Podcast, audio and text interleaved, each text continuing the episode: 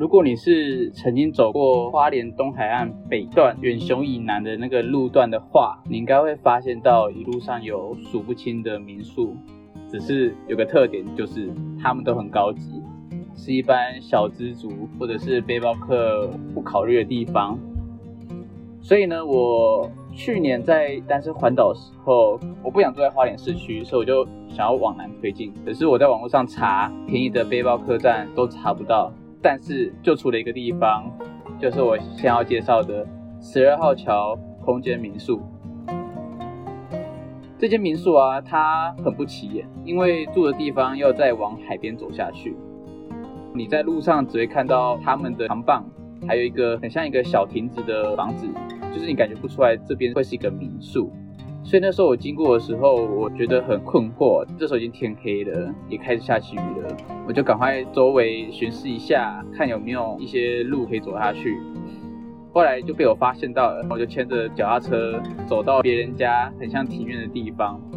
就在此刻，就被这间民宿老板的女儿看到了，叫了我一声，把我带到住处，交代我所有的事情，叫我先去洗个澡，之后再来办 check in，然后把我的脚踏车牵进屋内。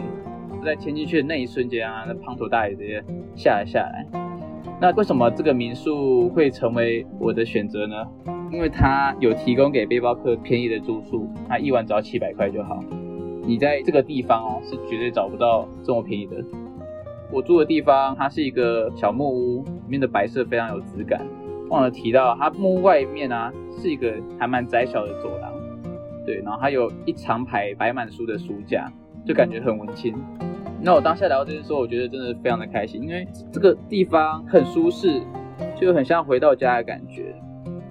后来在跟民宿老板跟老板娘聊天的过程中，发现到他们已经经营了这间民宿二十几年了。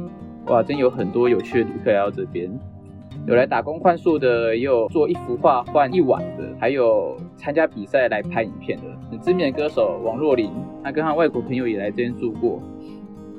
那我就这样听着听着，然后觉得说，哇，在这个地方有这么多的故事，也很有家的感觉。我就觉得，我之后的事业第二春，我也是会想要经营一个民宿，对，去收集每个人的故事。我觉得这是一件非常棒的事情。民宿外面有个很大的院子，有池塘，有荡秋千，还有海边有一排躺椅。白天啊可以玩水，晚上还能够生营火、烤棉花糖等等。老板娘说：“如果你把灯全关了，还可以看到一大片星空。”所以我那时候听着听着，我就觉得哇，我真希望我之后还有机会来到这边，跟我一群好朋友，这样跟他们把那间小木屋都包下来，在这边度假，然后享受这边所有的娱乐。我觉得这边会是一个很愉快的时光。